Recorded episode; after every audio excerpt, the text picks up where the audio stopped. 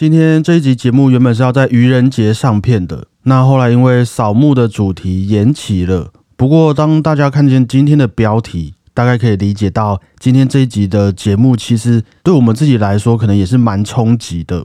但这件事情我们待会再聊，因为在我对面的果鹏还不知道今天的标题是什么。那我等等再来跟他说。这个果鹏啊，在今天节目开始之前，我觉得我们可能要先来告解一件事情。就也不知道是从什么时候开始，我和果鹏还有几位好朋友养成了一个很喜欢唬烂别人当做玩笑的一种习惯，是吧？嗯，对。但是这个唬烂也不太是说我们会去人身攻击或是恶意的重伤人家，比较像是一种，譬如说啦，今天可能我们几个人在聊天，那也许刚好有人问到说，哎，果鹏，你觉得台湾有哪边好玩的吗？啊，如果我在旁边，我可能就会跟他说。果鹏他对台湾很不熟啦，你不知道吗？他是日本人呢，他小时候是在日本出生的啊。那这个时候果鹏就会说：“嗨，我在说果鹏的是从小出生在日本的。”大概类似这种玩笑话，我们会觉得是玩笑啦。像果鹏是日本人，或是什么小胖，其实很不喜欢人家叫他小胖，他会很受伤的这一种，我们自己听起来会觉得很好笑、很扯的事情，可是。好几次的事实证明啊，这一些被我们散播出去觉得有趣的谣言，大概有八十趴吧。人家第一次听到都会觉得是真的。就即便是你刚刚这样子讲，我都觉得很好笑。可是有人会觉得，哦，这可能是真的。可是如果这其实也不是谣言，这就是一个表现人的幽默感的方式啊。对啦，就是在我们的立场会是这样子觉得啊。可是人家可能会没有意识到。明明好好的在和我们聊天，我们干嘛要突然去胡乱这些好像也没有为什么的事情？哎，可是我们会挑，我们知道这个是无伤大雅，不会害他做出什么伤害人还是害他受伤的事情啊。我也是这么觉得啦。对啊，就是就是对我们来说是一种善意的象征呐。就我们跟你很好，喜欢你才会去闹你，去开你玩笑。不过当然啦，我们虽然是站在这个立场，可是我们还是有见识到这些虎烂谣言所能够造成的一个后果嘛。因为我们是第一线的当事者，这种事情久而久之啊，我们身边的朋友都会渐渐的不太相信我们说的话。啊，偏偏我们开的玩笑是对，就比较轻微的这种很日常的，所以有时候遇到一些呃，这个东西好不好吃，哪边好不好玩，谁发生什么事情了，类似这种事情，即便我们刚好聊到了这些事哦，身边的朋友也会开始怀疑我们说话的可信度。可是有时候就我们真的很认真的会回答对方，或是已经告诉人家我们现在是很认真的哦，但是人家也还是会觉得。没有没有，当初你说果鹏是日本人的时候，你也很认真，于是就不相信我们了。这个我承认啊，因为我们在湖南人的时候，真的会说我是认真的。我们真的会拿那个在舞台上表演的那一套下来，跟人家很认真的讲果鹏是日本人这件事。对啊，那这可能还是比较好的情况哦。我觉得至少大家都有认知到这是一个玩笑话。有时候你这种不正经的话讲多了哈，你就会时不时的忘记去和对方说你哎，你刚刚其实是开玩笑的。譬如说，我们刚才讲完你是日本人的这件事，结果刚好就换到了下一个话题，或是到了一个新的地方了，然后我们就忘记刚刚的那一个玩笑，忘记去解释它。那这个你是日本人的事情，在对方的心中就会变成一个事实了。我就觉得我们一定有一些朋友到现在还认为说我们之中有些人是日本人，就是朋友的问题啊，他太不了解我们了，不能这样去怪人家啦。我也觉得，就趁今天稍微的告解一下，希望我们以后的幽默可以不要再消费别人对我们的信任来当做这个玩笑，可能要再明显的是玩笑一点。怎么明显？呃，手啊手要比那样我在骗人的那个手势哦，就之类的啦，就是至少不要消费到就是我们之间的信任嘛，因为毕竟这种信任是比较可贵的，OK 吗？就是比起我们之间的玩笑来说，我们就互相勉励啦。好吧。那就慢慢的进入今天的主题。或许大家的目的性不太一样，我们是为了开玩笑，商人们是为了行销，而有些人啊，可能为了某些特别的利益。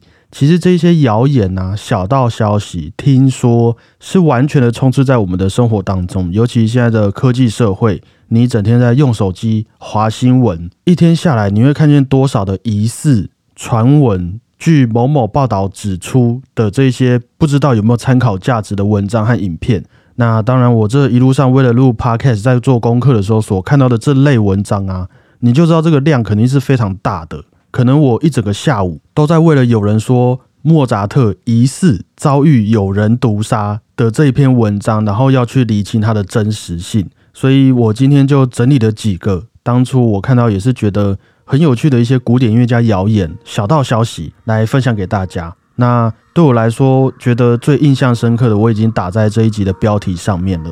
你知道，据研究指出啊，贝多芬啊，很有可能是黑人吗？What's up 的那个黑人哦？哎，这个，那我们就开始今天的这一集充满各种谣言和小道消息的节目吧。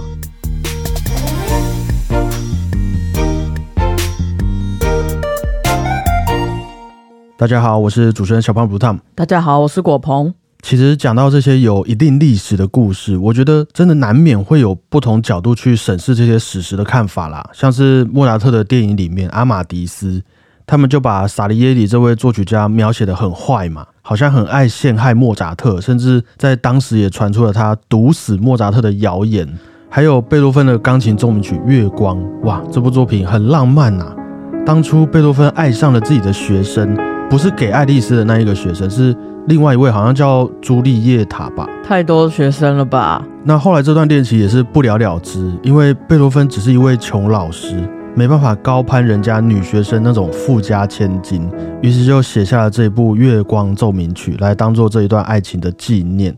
这些故事都听起来很圆满、很刺激啦。那你要说他错？的确，在贝多芬和莫扎特身上，就真的没有确切的资料指出说他们真的遇到这些事情，产生了这些后果。照理来说，这些也就只是大家揣测出来的谣言而已。但我也不知道是因为我们心里面比较空虚，还是这个人类生性多疑啊。这种谣言吼，就是听了特别的满足，感觉莫扎特和贝多芬的生活，哎，就应该要有这些戏剧张力，才刺激，符合他们的人设，然后再回去带入到那些作品当中。哇，好像又是另外一个境界。我们看待《月光奏鸣曲》的方式，好像又有点不一样了。听起来蛮像什么行销手法哎，有一点像，但就不知道人家背后的目的是什么啦。哦，所以话不多说，我们就先来开始今天的分享了哈。那待会也玩个小小游戏啦，就是我讲完这些谣言和小道消息的故事，最后你来选一个你觉得最精彩、最喜欢的故事，这样子。那他要是真的吗？就是我待会会分享给你听，我也自己也不确定那是不是真的。啊，你要这样分享？我就是先讲到前面，然后我看到了，我先分享给你，你自己再来评断出一个你自己觉得最喜欢的就好。好，OK。那首先是我们的交响曲之父海顿，你知道海顿呢？他曾经差一点要被阉割成为一位阉人歌手吗？之前是不是有讲过啊？嗯，可能有，或者你可能在其他地方看到，我也不确定。不过，在十八世纪的那个时候啊，其实有许多教堂都会特别挑选一些老师，去各地招募有才华的小男生进来教堂的合唱团里面唱歌，有点像是星探这样子。那海顿呢，也是很有缘分的，在大概六七岁左右吧，就进入了教堂学习音乐、唱唱歌。虽然海顿在教堂听说很皮啦，常常挨揍，不过呢，他的音乐才华，尤其是他的嗓音，哇！更是人家说的那种天籁之音啊，唱歌非常的好听。但是随着时间发展，我们都知道青春期来了，男生要开始变声了。那教堂为了要守护住海顿那甜美的嗓音呢，就向他提出了一个方案。这个海顿弟弟啊，你喜欢唱歌吗？喜欢。那你也喜欢音乐吗？喜欢。这样子啊，我们有一个小手术，只要呢你的那个呢，让医生咔嚓一下哈。你就能完成你的这些梦想了哦。据说海顿原本还是要答应人家的哦，后来在手术之前被他的爸爸知道了这件事，然后他爸就来阻止了这一切发生。他没经过他爸同意哦。嗯，可能没有想那么多吧。因此才有了我们后来的这个交响曲之父、弦乐四重奏之父的海顿。差一点点，海顿就成为了当时很有名的阉人歌手了。就因为海顿的爸爸。霸气的阻挡了这件事情发生在小小海顿身上。可是他如果被淹了，就不能写出那些厉害的交响曲吗？他可能就得把时间花在唱歌上面啦，因为他的记忆可能在当时已经大过于他作曲后来产生的实力了嘛。啊，那他长大有没有后悔啊？我看他也是过得蛮开心的，应该是没有啦。而且我没记错的话，在他的作品里面也是有用了一些类似阉人歌手的歌手在里面。他是不是内心还是有那个向往？我不确定，就是还暂待研究。可是我觉得这个并没有到很惊奇啊，因为其实海顿应该看起来蛮像唱歌唱的很好听的，有那个脸，对，算是一个你觉得蛮可靠的一个小道消息。嗯，应该是这个应该蛮合理的。OK，不过刚刚这个算是有点热身啦。接着呢，我们要换到另外一件我觉得在更谣言的事情上面，就是呢，帕格尼尼啊，这位意大利小提琴家，到底有没有可能和魔鬼做过交易呢？你这先，个你先听我说完哦。帕格尼尼从小啊，其实就很认真的练习小提琴，他也很有天分。他原本的老师教他教他一半，还突然发现说：“哎，糟糕，自己已经没有什么东西可以教给帕格尼尼了。”于是又把帕格尼尼介绍到了他的师公身上，就是他老师的老师啦。就这样，不到十八岁的帕格尼尼慢慢闯出了名堂，开始到各地去演出。同时呢，他也开始接触到了酗酒、赌博，跑去找美美玩等等的这些休闲娱乐。但是似乎也还是不影响他的小提琴实力。于是这样子的生活就到了维也纳的其中一场音乐会当中啊，有一位听众就在帕格尼尼的身后看见了有魔鬼在帮助他一起演奏音乐。我不确定这位听众是不是喝多了，还是吃了什么药。但是当这个传闻散播开来的时候啊，也有其他人就响应说：“哎、对耶，他的确有看过帕格尼尼头上长角，手上有蹄子，像是恶魔一般的分身。还有人说他看过帕格尼尼在演奏的时候，他的弓上面有恶魔带来的那种闪电。更可怕的是啊，有传言说啊，好色又天才的帕格尼尼还曾经谋杀了一位少女。”然后用他的肠子来当做琴弦，把他的灵魂囚禁在小提琴之中。因此，每当他在舞台上表演的时候，我们似乎都能听见小提琴传出少女尖叫的声音。这一位瘦瘦高高、皮肤白白、经常穿黑色礼服的小提琴家帕格尼尼，就也慢慢的被大家怀疑说，他是不是有和魔鬼做过交易？手上的小提琴真的是恶魔的乐器吗？还是帕格尼尼就是魔鬼本人？来虏获我们大家的心呢？我觉得说他是魔鬼，或是跟魔鬼做交易，有点太太 over 了。但是比如说你说他是那种变态杀人魔，哦然后把比如说谁的什么拿起来做工，或是铺在小提琴上面，让它拉得更顺之类，这种就感觉哎呦好像有可能，疯狂理发师的那种感觉可能吧。哦。不过其实这个传闻大概也才距离现在两百年而已哦。就哦、那那蛮近的欸，就两百年前的人，可能有些是蛮相信这件事情的。很奇怪的也是，因为在帕格尼尼之前呢、啊，是没有过这样子的小提琴家的，所以可能也就只有这种传闻能够比较好的解释帕格尼尼到底是如何存在的这样子的一个原因。可是为什么他们会说他是恶魔，而不是说比如说他是什么耶稣转世之类的这种话？嗯，我也不知道 那个形象吧。哦，对，后来帕格尼尼在过世之前呢、也因为他生病，身体很差了，然后就有牧师来替他祷告嘛。但是帕格尼尼就認為說他自己沒事，就是你不要來這邊，就是有點唱衰我、触我眉頭這樣子，就把牧師給趕走了。結果他就過世了。那過世之後，也不知道是什麼原因哦，當地的教堂還拒絕帕格尼尼下葬到他們那裡。於是帕格尼尼的遺體就經過這個防腐處理之後啊，先被放在地窖裡面，然後移到醫院，后来又去了一间工厂，还有其他人的家里。差不多过世后的四五年左右。他才被下葬到意大利的一个公墓当中，然后这个公墓还已经距离他出生的地方很远很远了。不知道是不是因为这个谣言，或者是他不是一个谣言呢？這可能只有那边的牧师或者教堂里面的人，他们比较清楚啦。你刚刚那样讲，像那种鬼修女的剧情，感觉拍成电影应该蛮好看的。对啊，就是这一位帕格尼尼到底有没有一点点那一种我们说的灵异体质，我们就在这边留给大家一个悬念。不过，在这个另外一头啊，其实就有人被帕格尼尼给稍微影响了哦。德国作曲家舒曼在他二十岁的时候欣赏了帕格尼尼的演出，從此之後啊，他就也想說自己一定也要當一位像帕格尼尼一樣厲害的鋼琴家。然後他就開始努力練琴，努力練琴。可是他就覺得自己怎麼樣練習都沒辦法突破瓶頸，進步太慢了。雖然他沒有去求神拜佛啦，不過舒曼呢就給自己的手指安上了一個裝置。我觉得可以理解成是一种给手指的重量训练装置。譬如说，像一般我们把无名指翘起来的时候，不是可能其他手指也会一起抬起来吗？嗯，看起来很笨这样子。那可能对当时的人们来说，这就代表你的手指独立性不够，他们必须要可以各自出力，扮演好各自的角色，那才能弹好钢琴，不会相互影响嘛。于是舒曼就这样子开始训练自己的手指，大概过了一两年左右吧，他也马上就看到成效了。他的手指啊，就开始越来越没有力气，甚至会影响到整只手臂，都还经常使不上力。然后又为了要改善他的手指，他也会开始用酒精洗手，把草药敷在手臂上，叫医生用电疗的方式治疗，或是把自己的双手伸进去被屠宰之后的动物的内脏里面。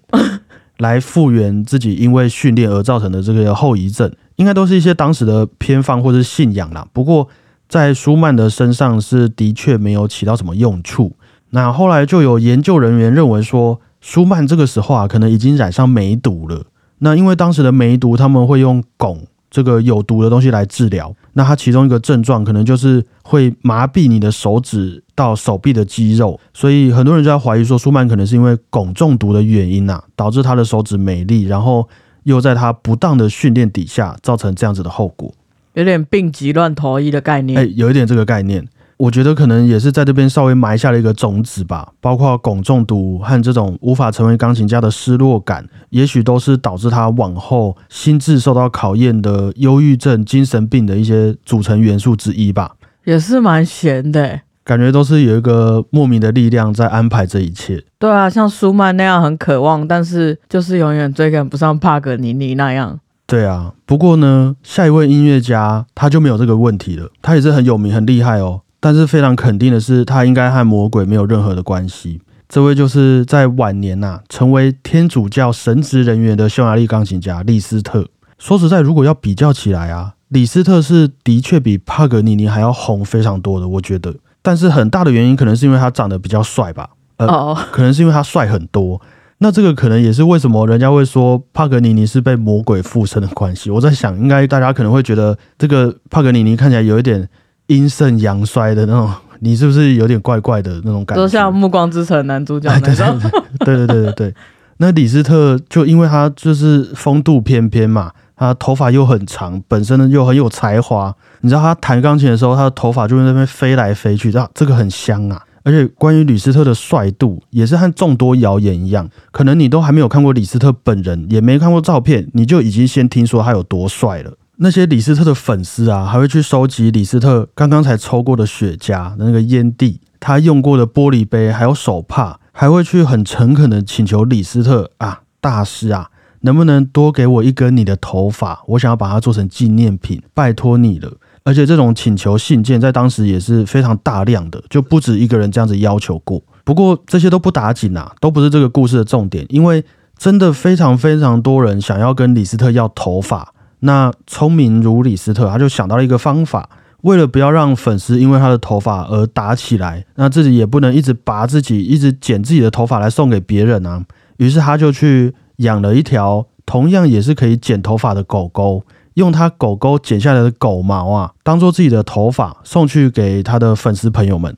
这可能是我们很难体会的烦恼啦。不过，因为他也不能这样子让自己的头发越来越少啊，毕竟自己也是爱头发的人，他还要表演。那还不如养一只可以剪毛的狗狗来当做自己的心意。可是狗毛跟头发长得很像吗？它可能是一个那种比较长毛的狗狗吧，我我也不太确定。哦，好吧。如果说这个故事是真的的话，也许在当时就有蛮多美眉，她们身上是佩戴着李斯特的狗狗的毛的，有这样子的一个可能性存在。嗯，好了，我觉得这个蛮合理的。好的，那听了那么多的谣言和小道消息，也来到了我们今天的最后一则。我自己当初也是最惊讶的一件事，听说贝多芬是黑人吗？其实这件事情大概已经吵了有一百年了哦。啊，真的？从一百年前呐，就有人开始推测说贝多芬哎应该是黑人哦，因为在早期我也不太清楚他们的这个整个民族迁徙的活动是怎么样了。总之，我就看到这个结论来说啊。贝多芬的妈妈很有可能和一位具有非洲血统的西班牙人有过亲密关系，好像被当时的人们叫做摩尔人吧。这个具有非洲血统的欧洲人，所以贝多芬可能也就具有非洲血统。那另外一面，甚至有直接的传闻说，贝多芬他老爸就是当初在欧洲收到聘用的职业军人里面的其中一位黑人。哇，那这种揣测一出来，当然就会造成轰动了啊。那这样，贝多芬难道都没有被当时身边的朋友发现吗？据说贝多芬每次出席这些社交场合，都会把自己的脸涂得很白，来掩饰他的真实肤色。就连那些肖像画呀，要么都会请一位白人的替身，那要么就会让画师、学者偷偷隐瞒这件事情，把贝多芬画成我们现在看到的那个样子。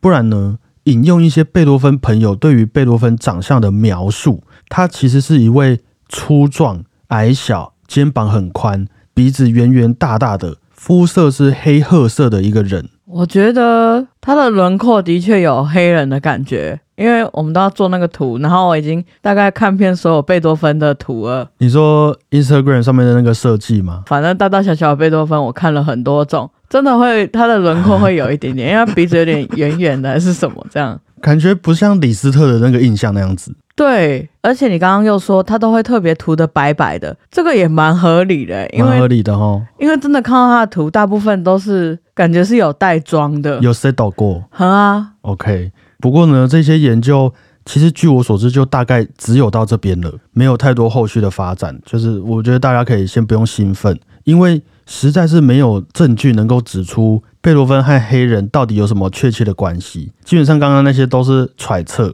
都是那种旁敲侧击的言论啊。那你可能也可以举出一些贝多芬是纳美人的那个证据，然后他自己隐藏了身份啊，所以你看他后来才会听不到啊，宕机了这样子，也不是不行。我觉得这个故事比较特别的地方，可能是为什么偏偏会有这则谣言呢？关于贝多芬到底是不是黑人的这件事。对啊，是不是有一个黑人很喜欢他，然后想要跟他有一个共同的情感上的联系？对啊，贝多芬是我们黑人的哦。其实据我所知啦，这有很大一部分应该算是一种社会上面的诉求，因为以我的理解是这样：从过往的史实来看呢，那些白人其实是一直都很排斥黑人跟什么精英啊、天才啊，或是。贵族这些词汇挂上关联性的，所以当你说这个音乐界最难得的天才、最伟大的人物贝多芬他是黑人的时候，其实就也间接的去挑战了大家的价值观。那为什么我们听到这件事，第一个念头会是觉得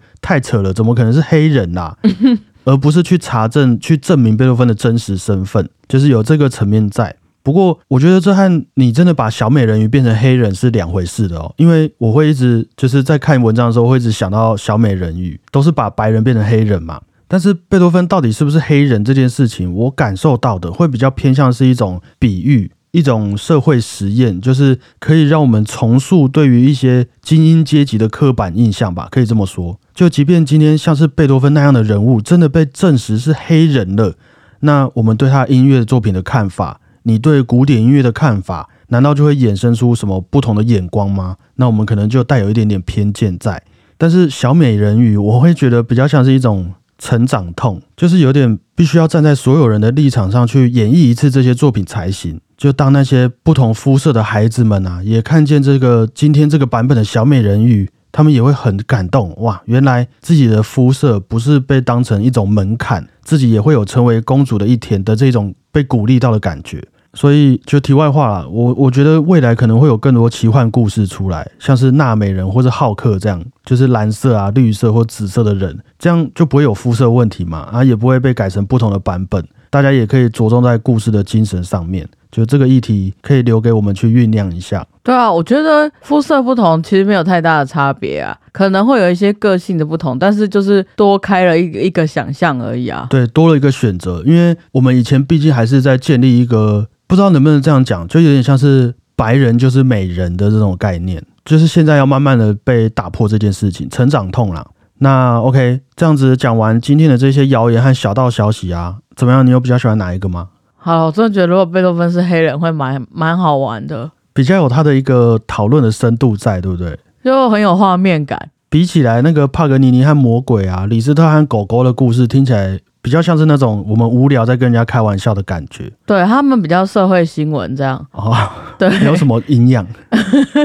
就是无伤大雅。OK，我自己看完这些故事也是很有感触啦，因为他们真的有一些叙述方式根本就和现在的很多那种假的社会新闻、假的图片很像，就没有办法被查证，它只能给你一种方向、一个可能性，然后让你满足心里面的那一些疑惑或是欲望。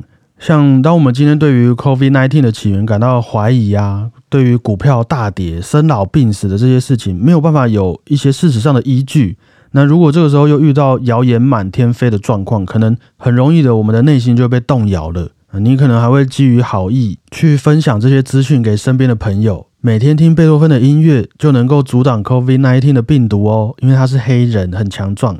那很有可能在这个传播谣言的过程当中，就这样造成了可能有害、可能无害，或是会开始让我们失去信用的一些结果。虽然以我们现在的立场和知识量来看，帕格尼尼和魔鬼交易啊，舒曼用奇怪的方式治疗手收，感觉都是很有趣，很容易被当成谣言的故事。那把一样的东西放到现在的网络空间来说，这些阴谋论啊、想象力，其实就很像是一种。认知作战吧，我觉得，因为我也蛮常和我妈在讨论这些事情。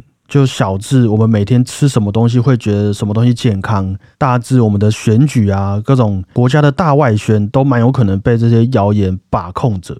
那话说回来，既然这些谣言那么多，我们要如何去遏制这些谣言呢？我觉得其实我们以前的那几位朋友就做的不错，在我们身边的那几位，他们都会很先坚定自己的意志，不会随便听信别人，然后再自己花时间去求证。只要你不相信，只要你心存怀疑，果鹏到底是不是日本人的这件事情，在你心中就还没有成立嘛？我们就都还有一个讨论的空间，至少都不会去盲目的站在任何一方去看待事情。所以可能不管是关于音乐家，或者是生活上的这一些谣言和小道消息。也许基于人性上，我们没有办法阻止他们产生。毕竟我们就是会好奇，会想要有答案，然后有一些仇富啊等等的那种社会心理。但是我们还是可以控制这些谣言要不要被散播出去，和他们散播出去的方式啦。就大概是这样子的一个做个总结，不要随便相信，不要随便传播。那果鹏是日本人的这件事情，就只会停在我们身上而已，就这样慢慢消失的。事实胜于雄辩啊。等我们都看到果鹏的身份证，这样就能确定这件事情了。反正就是都要注意啊，小心去求证，不要一慌而就那个随便的做出一些你没有办法承担后果的作为。对啊，那今天要点播的作品，贝多芬第二十一号钢琴奏鸣曲华德斯坦的第一乐章，由以色列钢琴家。鲍里斯·吉尔特伯格所演奏的版本。这部作品大约是在一八零四年，贝多芬献给他的一位赞助者华德斯坦伯爵的一部钢琴作品。华德斯坦伯爵在我印象中是对贝多芬超级好的，哦因为他除了金钱上赞助贝多芬以外，还送了一台高级的钢琴给他。贝多芬他以前的钢琴是只有五个八度的，哆来咪发嗦拉西哆这样是一个八度，贝多芬以前的只有五个。可是华格斯坦送给他的新钢琴，它的音域啊，据说就是多了许多，也因此让贝多芬在创作上就可以不被这些音域给限制住，做出一些音域更广、更难的钢琴作品。但是后来华德斯坦伯爵又也因为战争啊、欠债，所以变得有点狼狈，这样子四处逃难。因此贝多芬就把这部用新钢琴创作的钢琴奏鸣曲献给这位华德斯坦伯爵，感谢他曾经的付出。那为什么今天要点播这首作品？除了我很喜欢这个版本以外，华德斯坦其实也算是贝多芬的经典代表作品之一啦。在技巧上很创新，整体的对比也相较其他的作品还来得丰富，难度也是比较高。而且据说啊，有蛮多学者有在贝多芬的作品当中有发现黑人灵歌的影子的。我没有仔细看那些学说，但是有人是这样子指出的。所以我想说，今天就来点播一首风格比较强烈的贝多芬作品。搞不好，我们有些听众朋友就在里面看见了那种爵士乐的起源，那种 boogie woogie 的那种那种感觉。那对于贝多芬究竟是不是黑人，我们节目可能就也做出了一点贡献了。所以你是相信的？我当然是保留着一个开放的态度啊！不要在那边啦。不过呢，这个什么传播就很重要，你千万不要去跟其他人讲。我们就把这个贝多芬到底是不是黑人的印象留在这里就好了，不要跟别人讨论，我们自己偷偷欣赏，自己觉得满意，这样就好。贝多芬第二十一号钢琴奏鸣曲，华德斯坦的第一乐章。感谢大家的收听，我是主持人小胖 Blue Tom，大家再会。阿里亚达，撒尤那拉。 私は狗碰です。你讲日文的时候会比较温柔，是不是？